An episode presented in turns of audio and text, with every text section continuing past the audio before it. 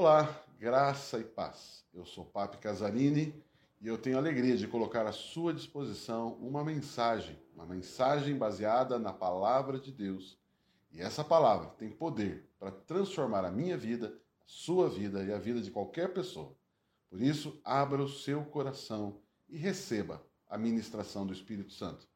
Continue abençoado, em nome de Jesus. Abra para mim Gálatas, capítulo 4, versículo 22. Vocês vão ver que tem bastante a ver com o dia de hoje, né, esse texto.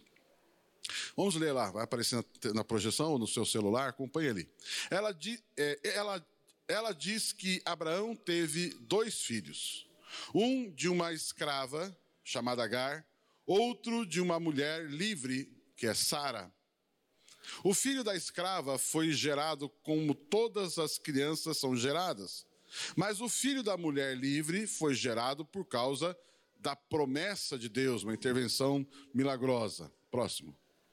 Isso serve como um símbolo.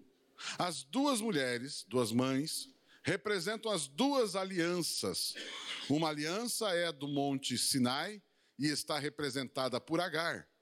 Os que são dessa aliança nascem o quê? Escravos. Próximo versículo.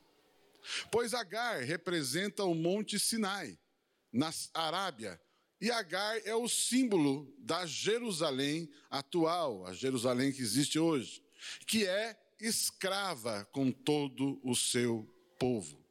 Próximo. Mas a Jerusalém celestial, ou seja, a Jerusalém de cima, é livre e ela é a nossa mãe. Olha que coisa linda. Pois as escrituras sagradas dizem: Você, mulher que nunca teve filho, filhos, fique alegre. Você que nunca sentiu dores de parto, grite de alegria, pois a mulher abandonada terá mais filhos do que a que mora com o marido.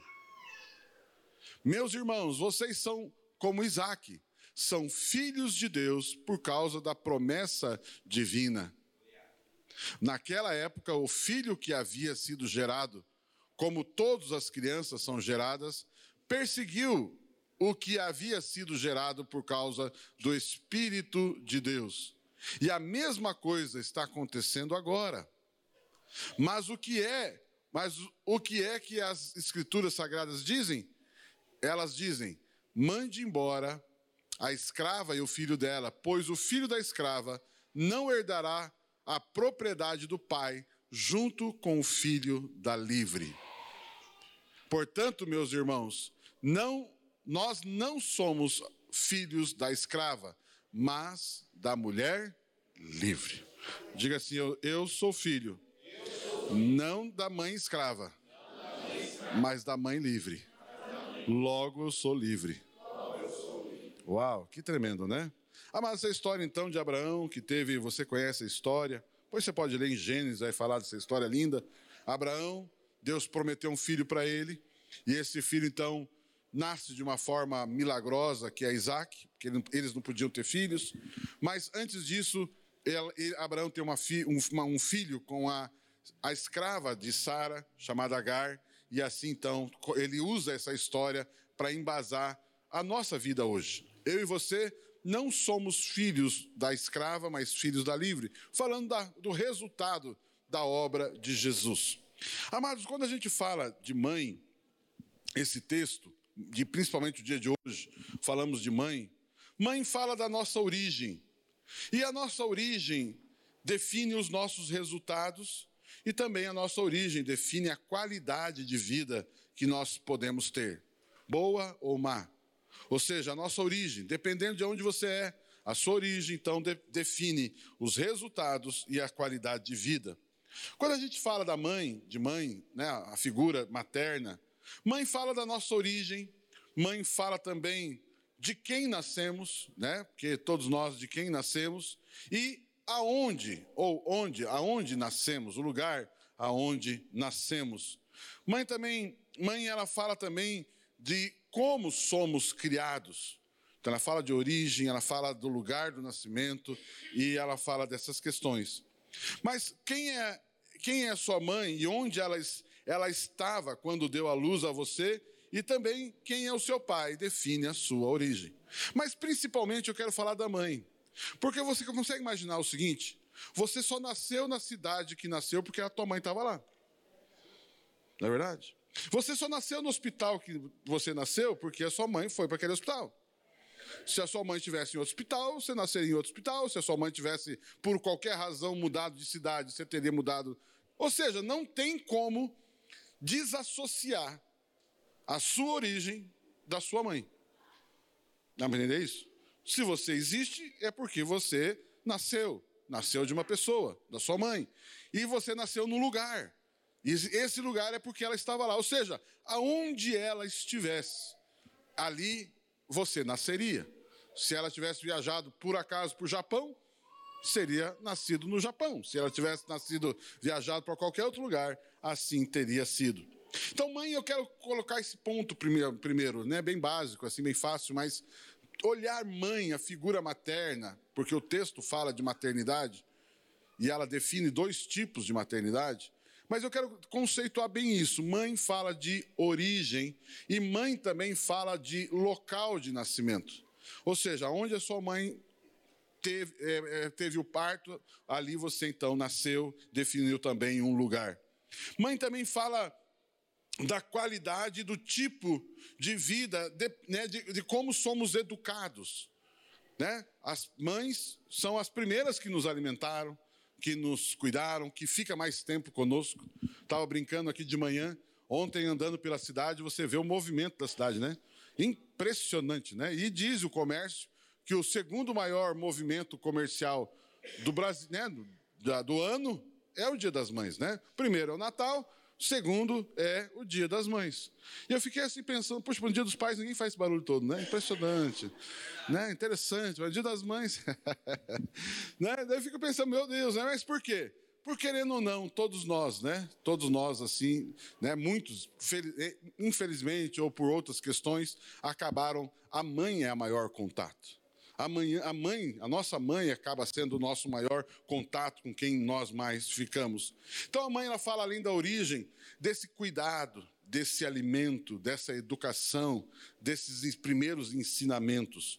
Amados, quando a gente fala de, de instrução, mãe fala também então, dessa instrução. Lógico, não estou dizendo aqui que o pai não participa disso, por favor, né? Claro, graças a Deus estão aqui, aleluia, glória a Deus. Mas mãe, ela fala dessa questão. Quando a gente fala de instrução, olha Provérbios, capítulo 1, versículo 8, olha que texto lindo esse daqui, bom conselho. Ouça, meu filho, a instrução do seu. Aí, viu? Tem pai também, aleluia. Olha lá. Ouça a instrução do seu pai e não despreze o ensino da sua mãe.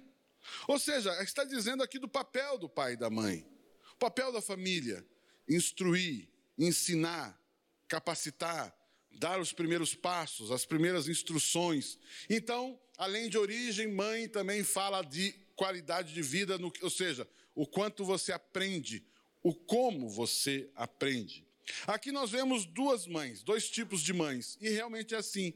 Na verdade, nós temos aqui, eu não estou conceituando e nem conceituando nenhuma mãe, uma mulher em si. Eu estou falando que nós, em Cristo Jesus, nós, dentro da vida espiritual, nós temos dois tipos de mães. Aqui esse texto fala de dois, ela compara duas mães, a mãe, da, a mãe escrava e a mãe livre, o que significa tudo isso. Isso revela então, de novo, duas origens, isso revela também dois tipos de resultado e revela também duas formas de viver. Duas formas de viver.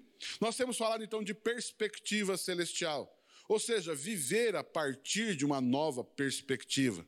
E aqui nós colocamos, acrescentamos um outro conceito que é a perspectiva está condicionada à mãe que você tem. A forma como você vai viver, de novo, por favor, não estou falando da tua mãe, nem da minha mãe, da mãe em si, da pessoa. Estou falando mãe no sentido a escrava e a livre aqui. Eu falei no primeiro mensagem sobre perspectiva celestial, eu usei aquele texto: buscai as coisas que são de cima, fazendo paralelo entre espiritual e natural. Nós devemos viver com base nesse espiritual. Domingo passado eu falei outro texto que é: toda boa dádiva e todo dom perfeito vem também do alto. Ou seja, se nós queremos encontrar algo, vem do alto, vem desse lugar. E agora esse texto que nós falamos, lemos hoje, diz que existe dois lugares: Jerusalém de cima, celestial, e a Jerusalém terrena. E essa Jerusalém celestial é por quê? Porque nós temos uma mãe que nos gerou de uma forma livre, ou podemos viver através de uma mãe que nos gerou uma, uma, uma, uma, condição de escravo. Essas duas formas de viver nesse texto está ligado então à nossa origem, à nossa mãe, aonde nascemos e como somos educados. Ou seja, ou nós temos por mãe Agar e logo somos escravos, somos terrenos, ou nós temos por mãe a Sara, e aí nós somos então espirituais e herdeiros de Deus. Se somos ligados a Agar, nós vivemos com a mentalidade de escravo, com a cabeça de escravo. E se nós, somos filhos de Sara, nós vivemos com a mentalidade de somos livres, vivemos com a, com a mentalidade de pessoa livre, de pessoa que não é escrava, mas é senhor de tudo. Ou nascemos na Jerusalém de baixo, a terrena, ou nascemos na Jerusalém de cima. Quem é nossa mãe, de qual cidade viemos, definirá então a nosso resultado, a nossa forma de viver, a nossa forma de pensar, de ver a vida e, as, e ver as pessoas ao nosso redor e os nossos resultados.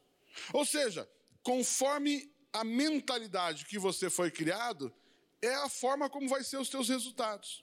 Então, eu quero colocar isso para você.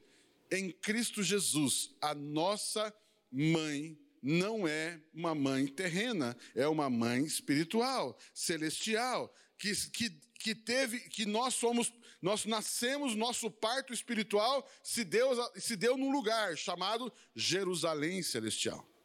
Amém? Não, quero declarar isso sobre a sua vida. Eu e você temos por herança, nós nascemos de uma mãe livre, nós somos livres e nós vivemos num lugar, no reino livre. Amém? Quando nascemos, nós nascemos de Agar. Naturalmente, todos aqui, quando nascemos, nascemos de Agar. Ou seja, uma mentalidade escrava, uma mentalidade limitada e uma mentalidade de, de como o contrário do que cantamos aqui, de escravos. Mas a Bíblia, nós cantamos hoje, eu não sou escravo de ninguém. Posso ouvir um amém? Um aleluia? Ou seja, dependendo de como você foi criado, será os teus comportamentos e o seu resultado. Mas deixa eu falar um pouquinho mais sobre mãe, entendendo o primeiro ponto, entendendo a nossa mãe. Como eu já disse bastante, há dois tipos de mães, resumidamente: Agar, que representa o nascimento terreno, e Sara, que representa o nascimento espiritual, o novo nascimento. Ou veio de uma, ou veio de outra. Mãe, então, como eu falei, ela fala de origem. Quando eu falo de origem, é gestação e nascimento, o parto propriamente dito. E quando eu falo de mãe, também falamos de alimentação, não é verdade? O leite, quando a gente pensa em mãe, a gente pensa na amamentação, a gente pensa no alimento. E também quando a gente fala de mãe, como eu já falei, nós falamos, nós vem à nossa memória a educação, a criação. Quando a gente fala, eu falei aqui de origem, gestação e nascimento, por exemplo, naturalmente falando, eu, cada um de nós, alguns acho que não, uns mais, outros menos, mas cada um de nós ficou nove meses na barriga da mãe, não é verdade? O que significa isso? Um período de gestação. Você percebe que quando naturalmente, biologicamente falando, ou seja, o período de gestação é o período que a criança no ventre da sua mãe está sendo preparado para nascer.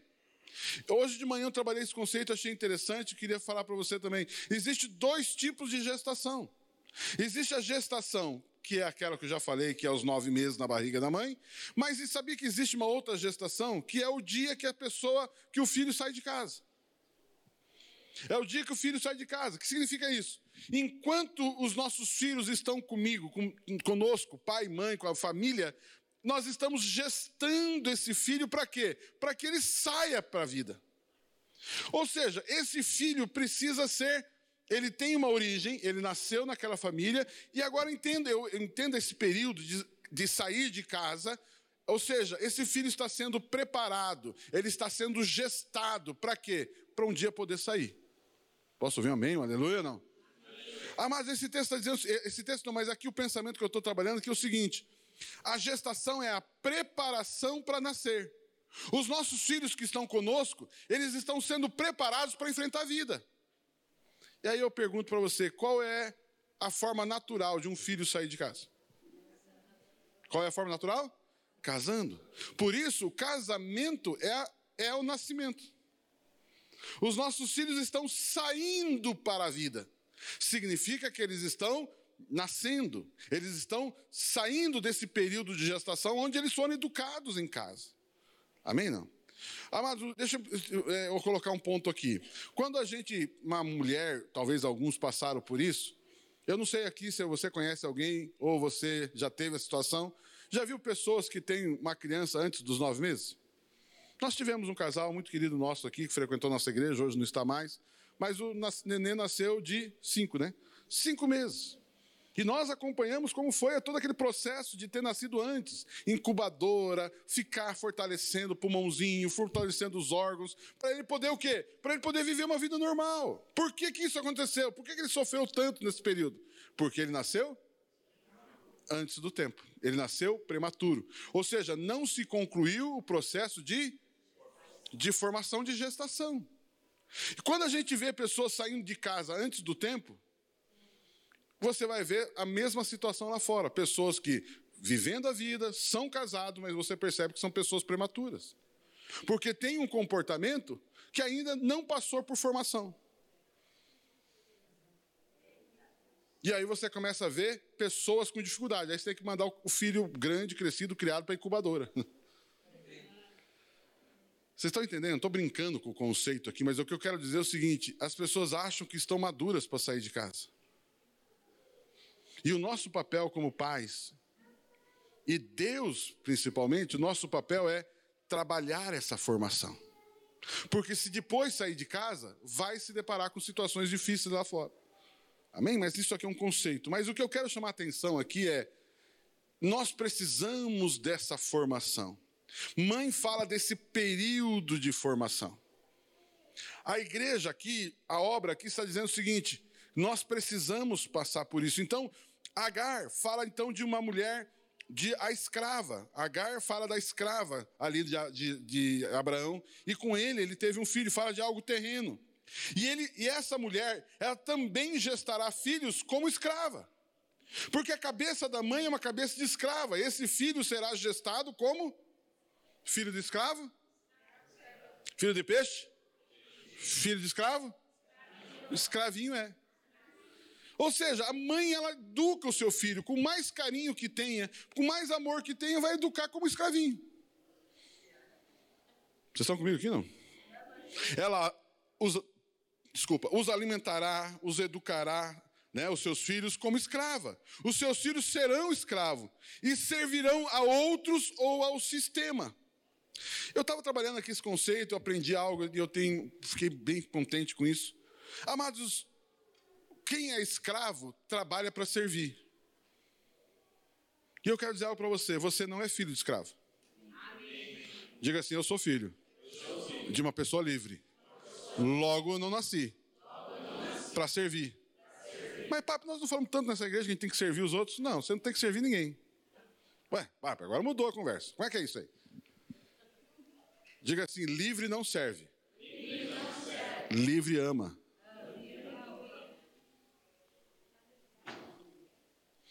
Porque você é escravo, você é obrigado a servir. Se você é livre, você serve porque você ama. Porque quem serve espera um pagamento, um resultado. Mas quem ama serve sem esperar nada. Mas na verdade ele só ama. O que significa? Quando você faz algo para alguém e você faz não porque você serviu esse alguém, mas porque você amou esse alguém, você está prestando esse serviço sem esperar. E quem é que tem esse tipo de cabeça?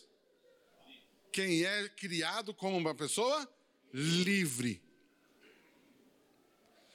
E por que, que eu não sirvo? E por que, que eu não faço algo para as pessoas sem esperar nada em troca? Por quê? Primeiro, porque eu amo, porque eu sou livre, mas também por quê? Porque eu não preciso de nada. Meu Deus, diga assim: eu, eu, eu não trabalho porque eu preciso. Eu trabalho pelo que eu sou. Amados, essa é a cabeça. Ah, não, eu tenho que arranjar um emprego porque eu preciso ganhar dinheiro, eu preciso ficar rico. Isso é cabeça de? Isso é cabeça de escravo. Você não trabalha para ter dinheiro. Você trabalha para servir pessoas. E esse amar pessoas, e isso trará resultados. Mas o seu resultado não vem necessariamente do resultado do seu trabalho, vem do amor do seu pai por você, que diz que vai cuidar de você. Ah, eu estou ouvindo aí uns amém meio murcho. O Senhor diz que vai cuidar de você. Aliás, deixa eu falar mais. O Senhor diz que você já tem. Então você não trabalha para você ter, você trabalha a partir do pensamento que você já tem. Logo, você somente ama. É lógico que existe o serviço, tecnicamente falando. O pessoal do louvor hoje subiu aqui e nos serviu com o louvor. Mas se eles apenas serviram, vieram aqui como escravo. Mas se eles vieram aqui e nos amaram. Amados, ah, que te... e como que eu sei a diferença? Eles terem feito tudo o que fez aqui sem esperar? Nada em troca. Meu Deus, ninguém nem agradece, ninguém nem diz obrigado, ninguém nem vem elogiar. Aliás, só reclama ainda. Amado, você não faz nada esperando, você faz porque você ama. Se procurar bem dentro do seu coração, existe amor. Motivação é amor, amor. Posso ouvir um amém? Não. Amados, a escrava é o contrário, ela, ela serve por obrigação, ela serve por medo serve por retorno, serve para receber algo em troca. Isso é uma criação, isso é uma mãe que cria assim. Mas quero dizer algo para você, eu e você não somos mais assim. Por isso a Bíblia diz: renovai-vos pela renovação da vossa mente, para que experimenteis a boa, perfeita e agradável vontade de Deus. E, e o que é renovar essa mente? Não mais pensar como Agar, mas pensar como Sara. Sara fala da esposa, a esposa do Senhor, a esposa que é proprietária, que é senhora. Sara, a esposa, a espiritual, ela gestará seus filhos como livres, como herdeiros, os alimentará e educará como herdeiros. Ou seja, você não educa o seu filho para trabalhar, você não educa o seu filho para fazer faculdade, para ele trabalhar, para ter dinheiro, não. Você educa o seu filho para amar as pessoas. Uau! Isso é cabeça de livre, isso é cabeça de rei, isso é cabeça de sacerdote. E assim criamos os nossos filhos. Amém? Não? Hoje de manhã o Maurício está dando testemunho aqui, né, que ele veio buscar o, o, o Lucas, o filho deles, e veio buscar aqueles no TIM, ele voltou falando da mensagem. E aqui, quantos testemunhos de filhos aqui que falam da mensagem, falam da Bíblia, gostam de orar, gostam de ler a Bíblia, gostam, Amados, nós estamos educando os nossos filhos para amar a Deus, para amar a palavra, para. É isso aí. Então, amados, nós precisamos ensinar os nossos filhos. Né? É, a gente, a Priscila dando testemunho essa semana, ela deu aula lá na Fateme, e dando testemunho de uma experiência que ela teve com a, com a nossa filha, e ela queria uma, algo, algo que despendia bastante coisa. E aí a Priscila falou para ela, nós falamos para ela naquele dia: nós não temos, mas nós conhecemos alguém que tem. O nosso Pai Celestial tem. Se olhar para o Pai natural, uxa. Mas se olhar para o Pai espiritual, o nosso Pai Celestial, ele tem. Então o que nós vamos fazer? Vamos orar. Vamos buscar o Senhor. Vamos apresentar o Senhor. O que significa isso? Vamos pensar como filhos de Deus. Vamos pensar como livres. Amém? Vocês estão comigo aqui hoje? Aqui não? Agar tem uma forma visível de ver, de viver a vida de vive conforme as possibilidades terrenas que enxerga e possui. Amados, a forma como você se depara com uma notícia, a forma como você se depara com uma má notícia, a forma como você se depara com uma, uma, uma, uma, circunstância negativa, a forma como você reage a tudo isso. Isso mostra como você foi criado. Vem uma notícia ruim aquilo reclama, murmura, chora, se desespera, xinga, bate, faz besteira, toma decisões erradas. Isso mostra o que é uma reação. Isso mostra que a pessoa foi criada, tem sido criada assim. Eu e você, amados, eu e você temos que, quando recebemos a mesma má notícia, a mesma ameaça, a mesma frustração, a mesma dificuldade, Amados, a forma como reagimos. Reagimos, opa, peraí, peraí, peraí, peraí, peraí. O que Deus diz sobre isso? O que a palavra de Deus pensa sobre isso? O que Deus pensa sobre isso? Como que é isso? E aí você busca na palavra, busca uma, uma, uma atitude diferente. E eu quero dizer algo para você: nós precisamos educar. A mãe educa o seu filho para pensar dessa forma, a tal ponto que ele vai começar a agir dessa forma. Amados, é interessante isso, nós precisamos aprender essa situação. Sara tem uma, tem uma promessa, o texto diz que Sara, ela, ela teve filho na sua velhice. A forma como Abraão e Sara se comportaram naquela situação. Os tempo passou, a promessa, entre aspas, estava demorando. A forma como Abraão e Sara se comportaram, chegou um dia que fizeram besteira, tanto que surgiu a história da, da Agar. Mas a, a, Bíblia diz, e a Bíblia é maravilhosa, a Bíblia, ela, ela sim mostra que Abraão e Sara erraram. Mas ela mostra também testemunha. E a Bíblia diz que Abraão foi fortalecido na fé, dando glória a Deus. E a Bíblia diz que com, com, em esperança creu contra esperança de que seria pai de nações. Amados, eles, eles entenderam, tiveram seus erros, suas dificuldades, em alguns momentos tiveram sim dificuldades de um comportamento conforme, como eu estou falando, natural, terreno, mas automaticamente Deus os ensinou.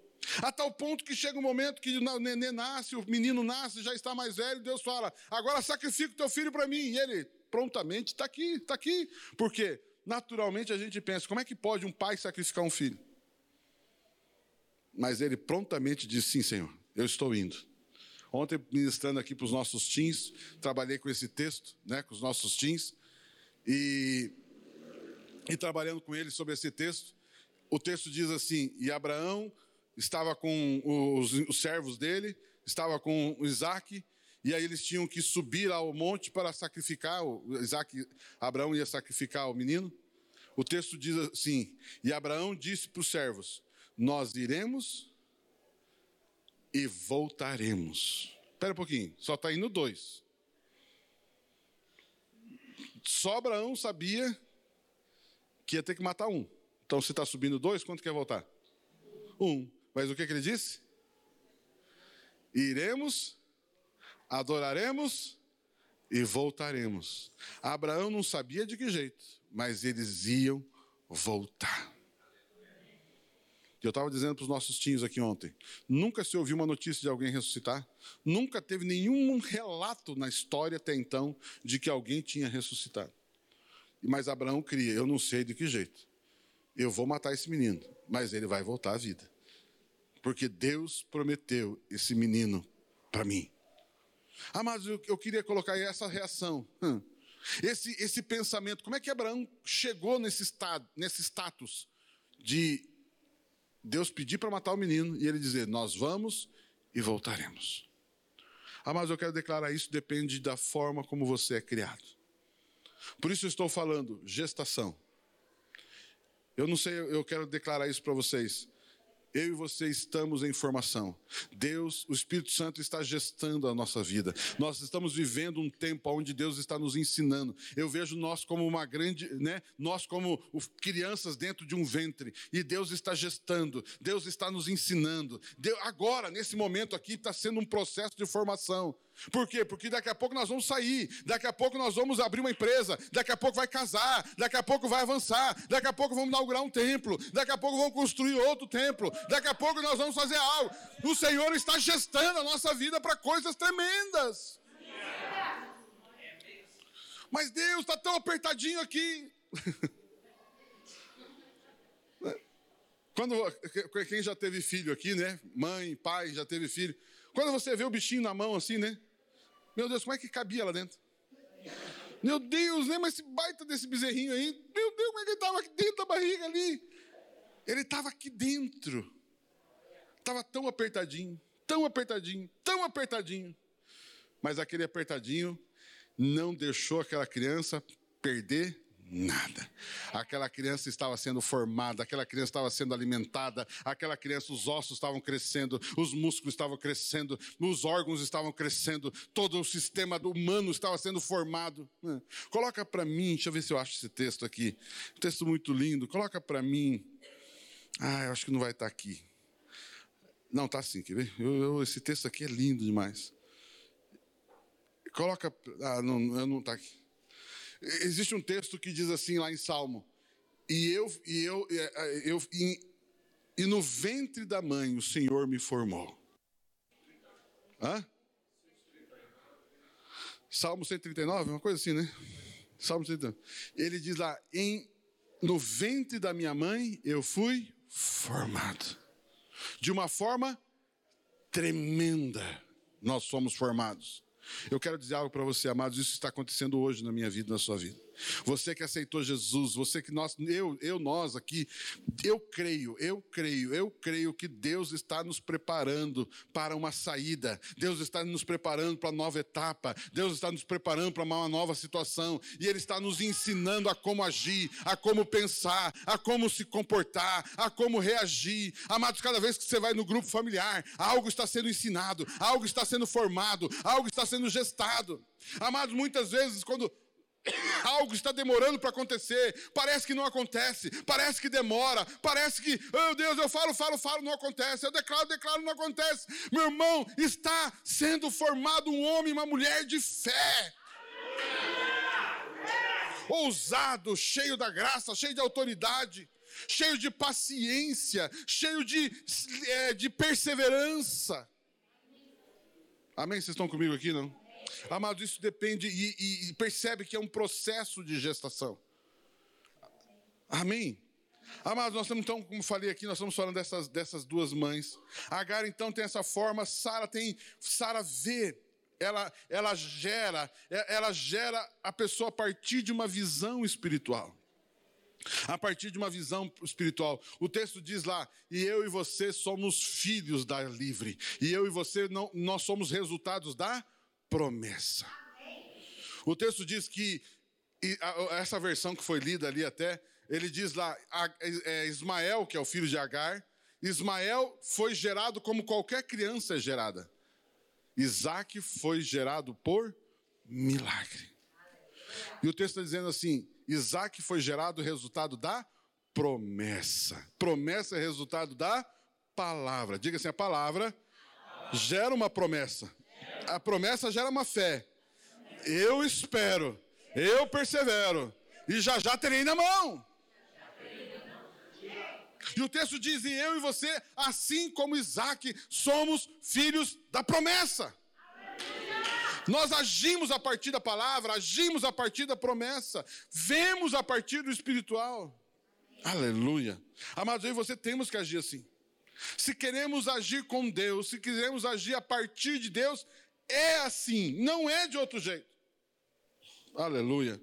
Amados, então, como eu falei, é, a palavra Sara, o nome Sara, antes era Sarai, depois Deus muda o nome dela para Sara.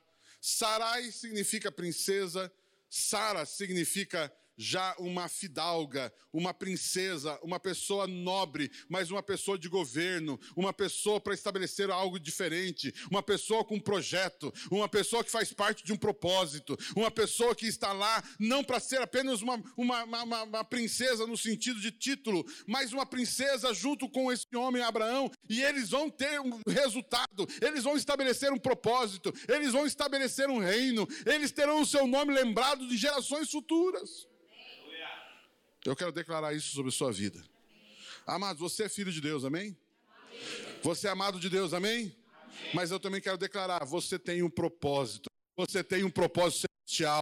Você nasceu e Deus veio em você, alguém que vai gerar algo neste mundo, que vai deixar algo específico, que vai abençoar pessoas, que vai estabelecer uma marca, que vai estabelecer um padrão.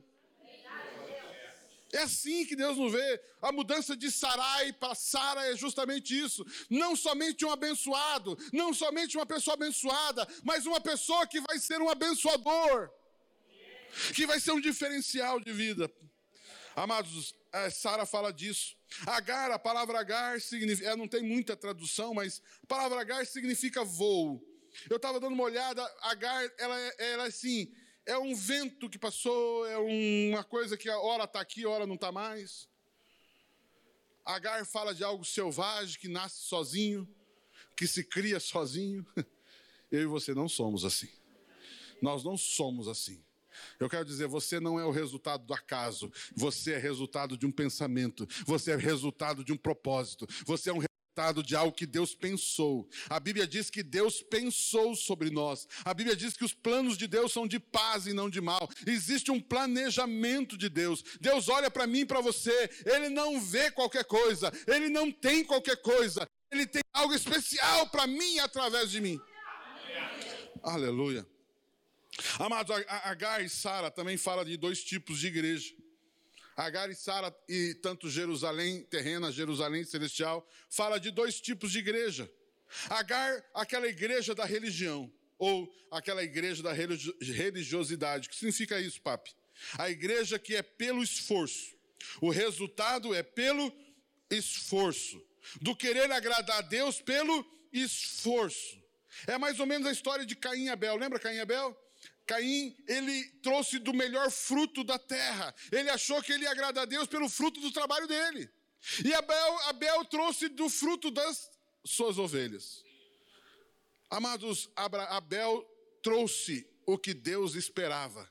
Abel trouxe não o resultado de esforço, Abel trouxe o resultado de propósito, que era ovelhas, que era o sangue. Amados, Agar fala disso. Agar fala daquelas pessoas, ou daquela igreja que glorifica e serve a si mesmo em primeiro lugar, e depois Deus, e depois outras pessoas. Estou falando de duas igrejas que amam a Deus, ou duas mentalidades de crente. É aquele crente que, ok, é, o primeiro alvo, o primeiro alvo sou eu. Eu sou abençoado, eu sou favorecido, é o que eu ganho, Ok, eu também amo a Deus e glorifico a Deus, e depois eu ajudo pessoas. Queridos, essa ordem é muito importante. Essa ordem aqui é muito importante nós entender essa diferença. Amados, Agar é um tipo de igreja que fala da graça. Ou seja, o resultado não é a partir do meu esforço, o resultado é a partir das possibilidades que o esforço de Jesus gerou em mim. Eu não estou dizendo que você não tem que trabalhar, estou dizendo o seguinte: trabalhe a partir do que Jesus conquistou por você. Amado, até por, pelo fato de trabalhar por aquilo que Jesus fez, talvez a gente até vai trabalhar mais do que os outros. Mas nós trabalhamos não pela capacidade humana, nós trabalhamos pela graça, pelo favor de Deus. Amados, isso é uma coisa que você e eu precisamos colocar de uma vez por todas na nossa cabeça. O que faz você prosperar não é a qualidade do teu serviço, não é a habilidade das tuas mãos, mas sim a bênção, a graça de Deus na sua vida. Papo, você está dizendo que eu não tenho que fazer faculdade, curso, doutorado, isso? Não, não estou dizendo isso. Eu só estou dizendo isso. Eu, eu, digo, tem que fazer, faça isso, estude, se habilite, faça cursos, se prepare, seja esmerado, seja excelente. Mas eu quero dizer algo para você: o resultado da sua vida é a graça de Deus sobre você. A Bíblia diz: se não, se, se o Senhor não vigiar, em vão vigia o sentinela. Amados, se o Senhor nos não nos abençoar, não adianta somente você ter grandes habilidades. É a graça de Deus na minha vida, na sua vida, amém? Não? Mas a, a, essa segunda igreja, ela trabalha e ela estabelece um outro padrão, outro, um outro critério de, de, de prioridades. Amados, quem vive essa igreja chamada Sara, ou chamada Jerusalém Celestial, o que, que ela faz? Ela glorifica Deus em primeiro lugar, ela ama o próximo e depois ela cuida de si mesma. Eu quero dizer algo para você: esse é o padrão de Deus. Você ama Deus, glorifica Deus, você ama o próximo e por isso serve, e aí você ama a si mesmo. Posso ouvir um amém? Não. Amados, esse aqui é uma prioridade muito importante. Amados, estamos aqui para ajudar pessoas a partir daquilo que Jesus fez. Papo, o senhor está dizendo que eu não tenho que cuidar de mim?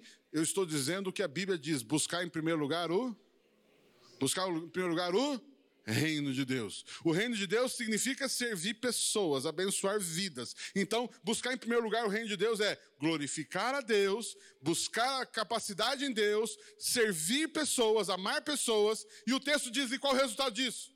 Buscar em primeiro lugar o reino de Deus e a sua justiça e todas as demais coisas o serão. O Senhor está dizendo o seguinte para você: você não ficará desamparado. O Senhor está dizendo para você: se você colocar em primeiro lugar a Deus, o próximo, eu cuido de você. Eu quero fazer uma pergunta bem simples. Quem você acha que cuida melhor de você? Você mesmo ou Deus? Papi, eu não tenho que me amar? Não, deixa Deus te amar. Posso ouvir um amém? Não? Deixa Deus amar você. Deixa Deus cuidar de você. Deixa Deus cuidar de você. E, aliás, eu quero uma notícia linda para você. Ele já está cuidando. Ah, vocês estão comigo aqui? Amados, isso é uma mentalidade. A gente ouve por aí fora, não, não, não, você tem que pensar em você, você tem que pensar na sua família. Ok, amados, deixa que isso é essa é a área de Deus. Fala, não falo, fala, não falo, falo. Querido, o cuidado, o cuidado com você, o cuidado com o que é seu, é Deus que cuida. Papo, eu não tenho que fazer nada? Não, você tem que fazer a partir do que ele diz. Você tem que fazer a partir do que ele fala. Você tem que fazer a partir do que ele te capacita. Mas é ele. Amém? Você posso, posso ouvir amém? Não? Ou não, um amém? Ou se o pastor está furado, está viajando, mas. Amém não? Amém. Amados, o pai é Deus, mas os filhos são gestados, educados pela igreja. Diga assim: meu pai é, Deus, mas a mãe, é outra pessoa. O que, que os dois, Isaac e, Abra, Isaac e Ismael, tinham em comum? Os dois tinham o mesmo pai? Mas tinham a mesma mãe? Não. E o resultado foi diferente? Foi. Eu quero dizer algo para você. Deus, você é filho de Deus, mas quem trabalha a gestação na sua vida é a igreja.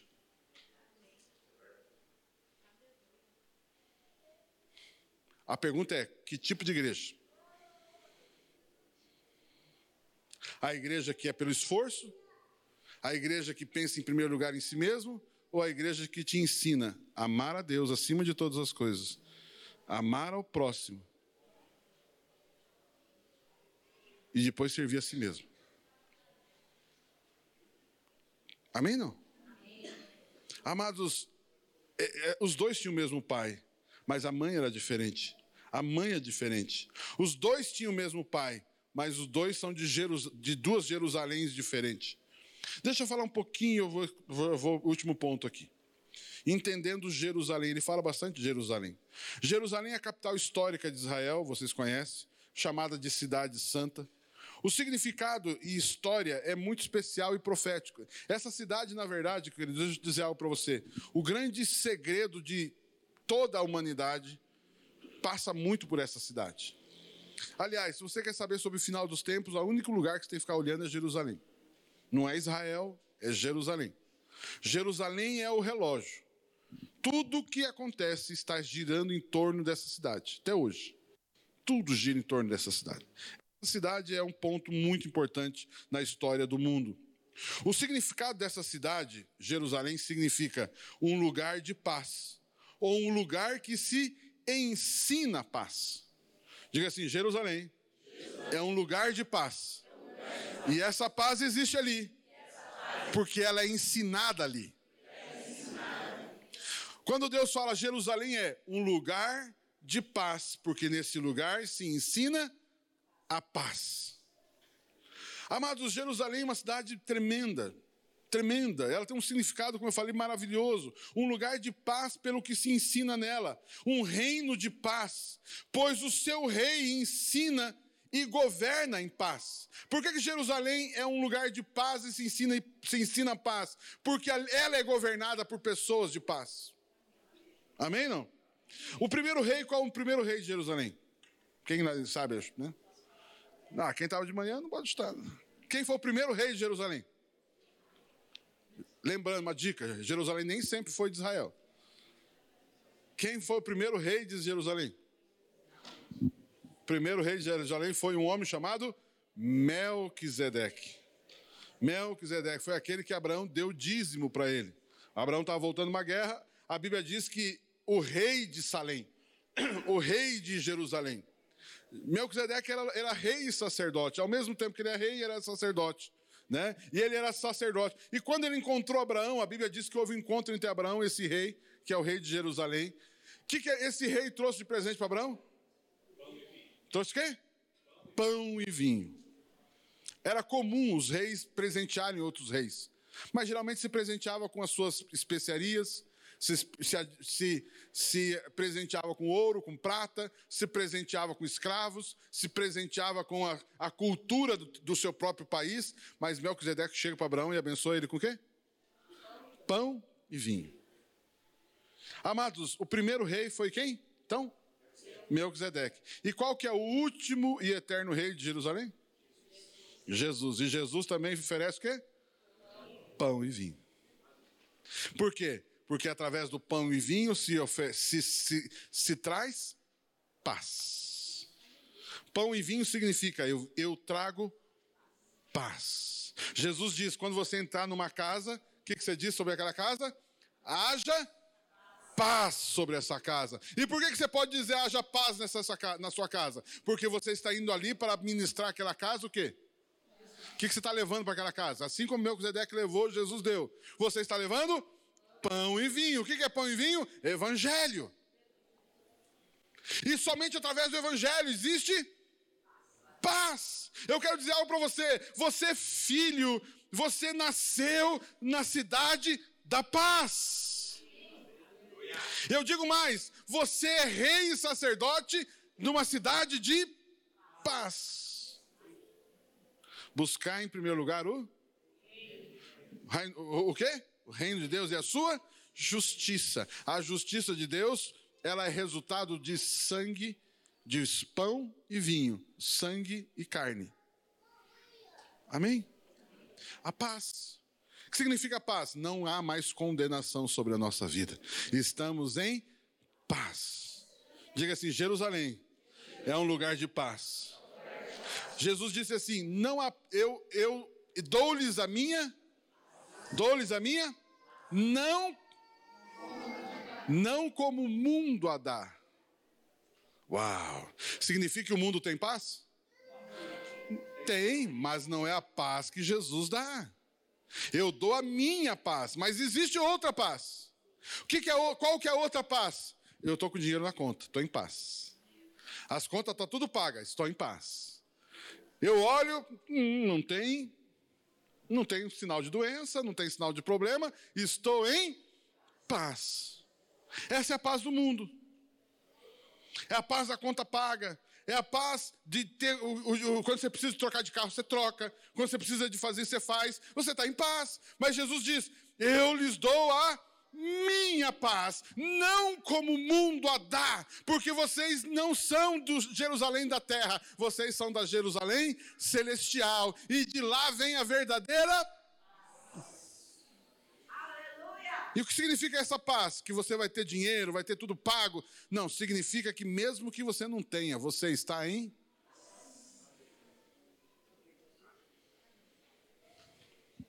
Por isso, se você tem paz, você não se abala, você não perde controle. Eu sei que o meu redentor vive. Eu sei que o Senhor me socorrerá. Eu sei que do Senhor verá o resultado. Eu sei que eu, essa situação vai passar. Eu sei que em breve veremos essa situação revertida. Isso não vai tirar a minha paz. Isso não vai me fazer pecar. Isso não vai me fazer perder o controle. Isso não vai fazer eu brigar com alguém. Isso não vai me fazer tirar a paz de alguém, me irritar com alguém, ser violento com alguém, ser mal com alguém. Nada justifica isso. Nenhum problema que eu passo justifica fazer o mal para o outro. Porque eu não posso tirar a paz dos outros. O que eu tenho que fazer? O contrário. Eu não tiro a paz das pessoas, eu dou a paz. Por isso, um dos cumprimentos da igreja, qual é? Quando você encontra um irmão, uma irmã, Paulo vai cumprimentar a igreja e vai dizer: a graça e a paz seja sobre vós. Quando chegar numa casa, diga: haja paz. Diga assim: eu sou instrumento de paz e não de mal. De eu sou pacificador. Pacificador vem de ministrar a paz. É, é, é, bem-aventurança de Jesus. Bem-aventurados os pacificadores. O que, é os pacificadores? Aqueles que ministram paz. Diga assim: a vitória, a solução está em um lugar de paz. Querido, se você está numa crise, se você está vivendo um problema, nunca permita que a paz saia daquele lugar. Se for o caso, feche a boca. Não re responda. Não reaja. Não critique. Não se vingue. Mantenha a paz. E pelo contrário, seja você um instrumento de paz. O que significa isso? Seja pacificador. Posso ouvir um amém, um aleluia? Diga assim, tudo isso é porque é, tudo isso é porque eu sou filho da Nova Jerusalém. Diga de novo, tudo isso é porque eu sou filho da Nova Jerusalém.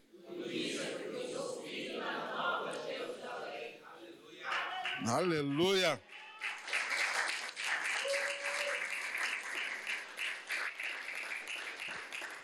Você sabia que a Bíblia diz que existe, a Bíblia aqui, aqui diz, e outros lugares também diz, que quando acabar tudo, o que vai acontecer? Uma das coisas que vai acontecer. O que, vai descer do céu? Depois que Jesus voltar, o que, que vai descer do céu? A nova Jerusalém. Deixa eu fazer uma pergunta de lógica aqui com você. Se vai descer a nova Jerusalém, ela já existe ou ainda vai ser criada? Opa, ela já existe? Quem concorda comigo? E ela vai descer, sim ou não?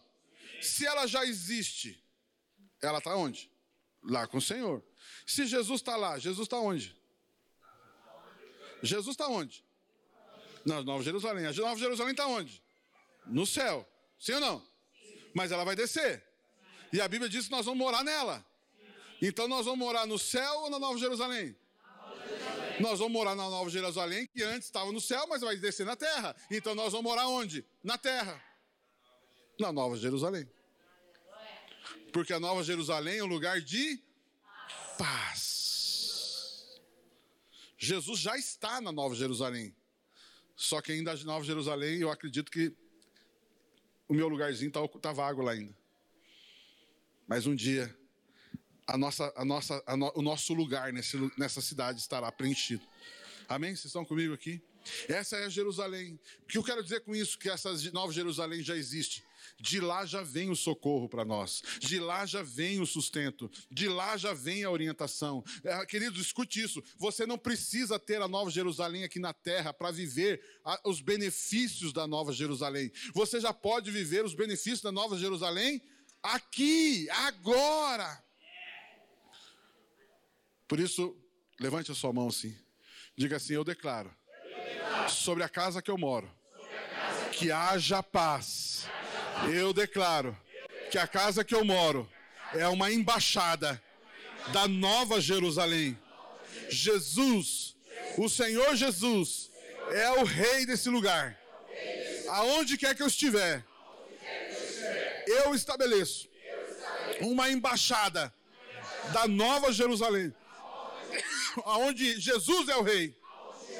E eu governo em seu nome. Amém.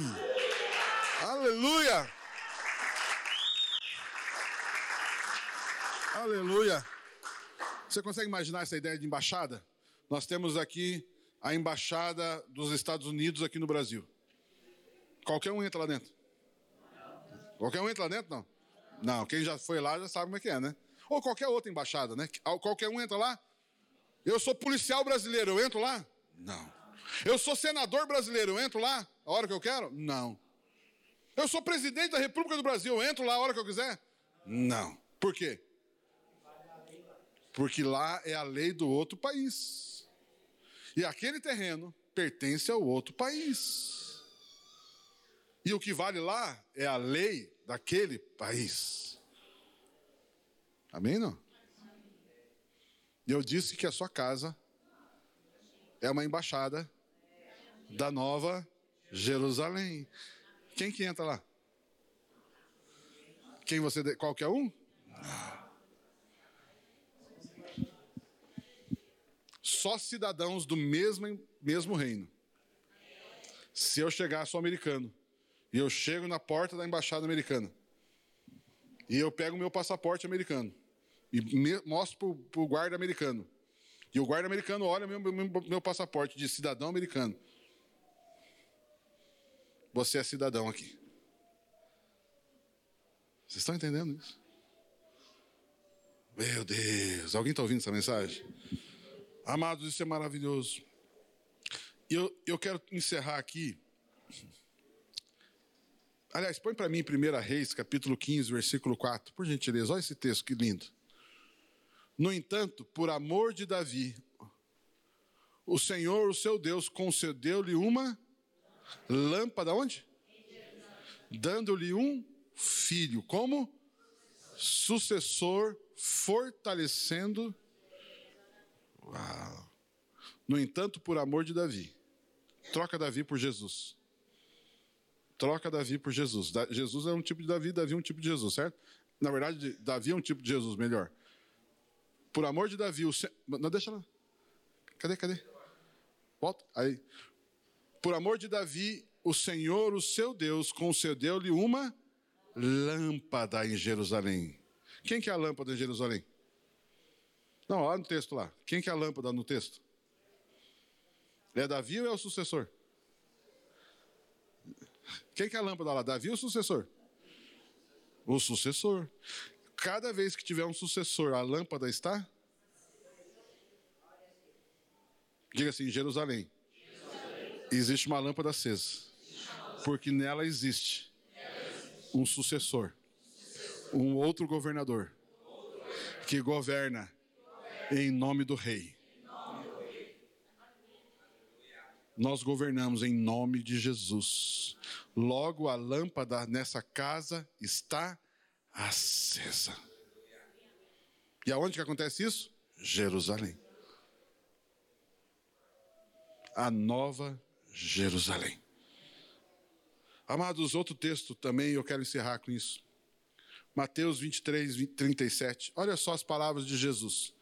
Não é de, não é de Isaías, não é de Jeremias, não é de Ezequiel, não é uma profecia de nenhum profeta, mas é a profecia de Jesus. Ele diz o que sobre a Jerusalém terrena? Jerusalém, Jerusalém, você que mata os profetas, apedreja os que são enviados a vocês.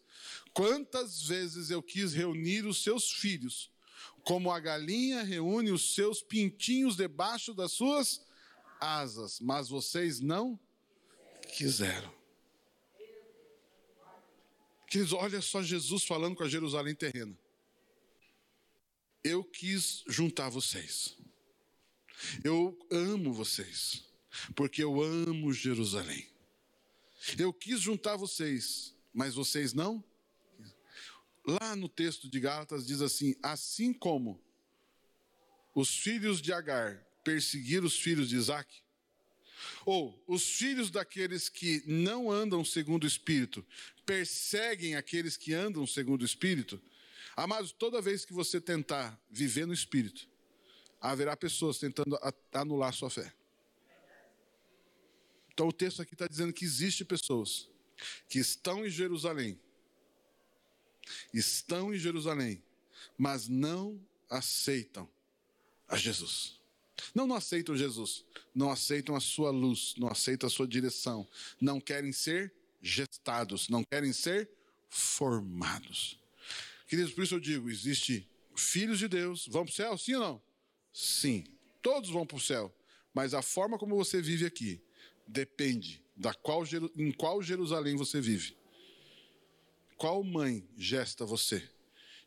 De qual reino você pertence? Amém? Então eu queria deixar essa terceira mensagem sobre perspectiva celestial. Amém? Você recebe essa palavra? Vamos ficar em pé, vamos aplaudir Jesus.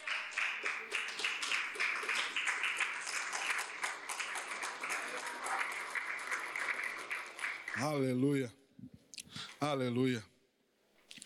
Amados, quando Davi se tornou rei de fato, tinha promessa e depois ele se tornou rei de todo Israel, rei de fato. Quando ele se tornou, uma das primeiras coisas que Davi fez, eu quero ter uma capital. E ele olhou para essa cidade chamada Jerusalém, que não pertencia a Israel, pertencia a um povo chamado Jebuseus. E, Davi olhou para aquele lugar e disse: Eu quero essa cidade. Eu quero essa cidade. Nessa cidade viveu um grande homem chamado Melquisedeque. Nessa cidade, Abraão tentou sacrificar Isaac e foi oferecido um cordeiro no seu lugar. Eu quero essa cidade para nós. Eu quero dizer algo para você. Isaac, Davi viu Jerusalém e disse: Eu quero essa cidade. Sabe o que é o meu desejo hoje? Você, como um tipo de Davi, veja Jerusalém celestial e diga assim: Eu quero essa cidade. Eu quero essa cidade. Davi, num dos seus salmos, ele diz assim: Ó oh, Jerusalém, olha só que interessante, salmo de Davi. Ele diz assim: Ó oh, Jerusalém, se eu me esquecer de ti, ó Jerusalém, que a minha língua se apegue ao paladar, que a minha mão direita perca sua força, se eu esquecer de ti, ó Jerusalém. Davi entendia o que significava aquela cidade. Olha as coisas que eu falei. Se eu esquecer de ti, ó Jerusalém, coloca agora a Jerusalém celestial. Se eu esquecer de ti, ó Jerusalém, que a minha língua se apegue ao meu paladar. O que significa isso? Eu perco a habilidade de falar. E que minha mão direita, ou a mão que é for, minha mão forte, e que minha mão direita perca a sua força. Que eu perca a capacidade de lutar e de trabalhar.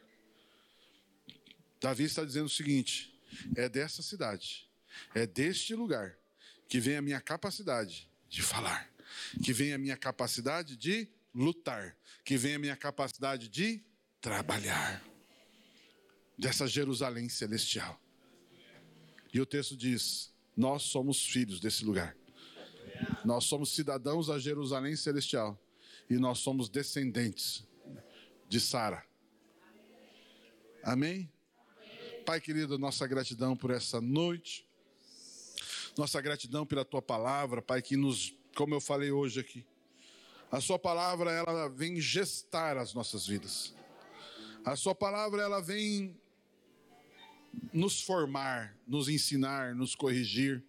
A sua palavra visa nos manter, nos levar a viver como a obra de Jesus. Senhor, e nessa hora nós nos submetemos ao poder da Sua palavra, à autoridade da Sua palavra. E nessa, é nessa fé que eu prego essa palavra hoje, crendo que essa palavra já está gerando algo na igreja. Pai, a igreja é um tipo de mãe, e a igreja está gestando seus filhos. A igreja está trabalhando na formação dos seus filhos. Desde ali do lado, as IBI, as crianças que estão ali naquele berçário, naquela sala, estão sendo gestadas. Senhor, nos grupos familiares está sendo as pessoas estão sendo gestadas. Senhor, nos cultos, nos eventos, nas atividades, nós estamos sendo gestados. Deus, obrigado pela igreja que fazemos parte. Quando eu digo igreja aqui, sim, a nossa igreja na Fazenda Rio Grande, mas também, Senhor, a igreja, uma forma geral, nós fazemos parte da igreja celestial, da Nova Jerusalém. Sabemos que um dia Jesus, que já está nesse lugar, Jesus voltará e ele trará junto essa cidade e nós habitaremos nesse lugar. Mas já hoje podemos experimentar o que significa viver nessa cidade. Hoje já podemos experimentar. A Bíblia diz que está sendo preparado moradias para nós nessa nova Jerusalém. A Bíblia descreve isso como uma, um lugar que tem ruas de ouro. O que significa um lugar de ruas de ouro? Significa que você não precisa de ouro. O ouro que é tão valorizado pelas pessoas nessa Nova Jerusalém, isso não é importante. Nós não precisamos de ouro, nós não precisamos disso. Não é isso que a nossa vida é movida, não por isso. Essas situações estão debaixo dos nossos pés ruas de ouro. Pai, nós queremos abençoar a igreja com essa palavra. Eu quero abençoar a sua vida com essa palavra. Quero abençoar o seu casamento com essa palavra. Eu quero abençoar a sua formação profissional com essa palavra. Eu quero abençoar os seus filhos com essa palavra. Eu quero abençoar a sua saúde com essa palavra. Eu quero abençoar o seu trabalho com essa palavra. Você é um cidadão dessa nova Jerusalém. Eu quero declarar, e você já disse e eu concordo com você, a sua casa, a sua casa é a embaixada da nova Jerusalém. E ali quem tem autoridade é Jesus. A sua empresa, você que é um empresário, você que tem a sua empresa, aquela empresa é uma embaixada Jesus, do reino de Deus, da nova Jerusalém. Pai, nós abençoamos, Pai, essa vida.